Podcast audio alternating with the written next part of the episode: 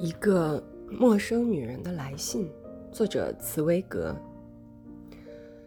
你露出微笑，望着我说：“你真的觉得可惜吗？”这个时候，我心里突然升起一股怒气。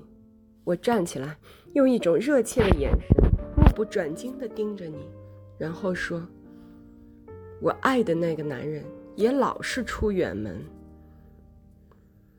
我凝视着你，心里想：现在，现在他就要认出我来了。我身上每一根神经都颤抖起来。可是，你对着我微微一笑，安慰我说：“可是，我们这些男人，终究还是会回来的。”是的，我回答说：“你们会回来，可是回来以后就什么都忘了。”我说话的语气里一定有某种特殊的激动的情绪，因为你也站起来，以一种又惊讶又怜爱的眼神注视着我。然后，你用手臂搂着我的肩膀说：“没有人会遗忘美好的事物，我绝对不会忘记你的。”说着，你用锐利而深刻的眼神看着我。仿佛想把我的形象牢牢记住似的。我感到你具有穿透力的眼神，好像在探索、侦测、吮吸着我整个生命。那个时候，我相信失明的人终于要重见光明了，他就要认出我来了，他就要认出我来了。这个念头使得我整个灵魂都颤抖了起来。可是，你还是没有认出我来。没有，你没有认出我是谁。对你来说，从来也没有像这一瞬间那样陌生。否则，你绝不会做出那件几分钟之后所做的事情。你吻了我，又一次狂热的吻我，我的头发都给你弄乱了。我只好再梳理一下。我站在镜子前面，从镜子里看到你做的事情时，我既羞愧又惊恐，几乎觉得要昏倒了。我看到你不动声色地把几张大钞塞进我的手套里。我不知道那个时候我是怎么控制自己的，我竟然没有叫出声来，没有打你耳光。我从小就爱着你，并且是你儿子的母亲，可是，你竟然为了这个晚上付钱给我。对你来说，我只不过是泰伯林区一个妓女而已，如此而已。你竟然付钱给我，被你遗忘还不够，我还得遭受到这样的羞辱。我急忙收拾东西。我要马上离开，我心里太痛苦了。我一把抓起自己的帽子，帽子就放在书桌上，放在那只花瓶旁边。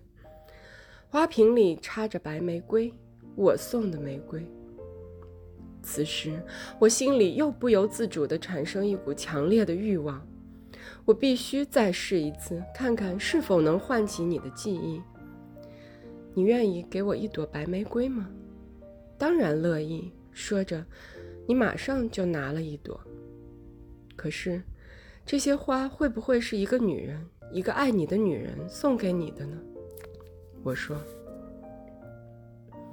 也许是吧。”你说：“我不知道，某个人送给我这些花，我不知道是谁送的，所以我才这么喜欢。”我盯着你，也许是某个被你遗忘的女人送的吧。你似乎相当惊愕，我目不转睛地注视着你，我的眼神祈求着你认出我来，一定要认出我来。可是，你的眼睛亲切的微笑，对于我的暗示浑然无觉。你又吻了我一下，你终于还是没有认出我来。我快步走向门口。因为我感觉到我的眼泪就要夺眶而出了。我不想让你看见我落泪。出去的时候，我走得太急了。走到前厅时，我几乎和你的仆人约翰撞个满怀。他迅速而谨慎地让开，然后帮我拉开前门，让我出去。然而，就在这一秒钟，你再看吗？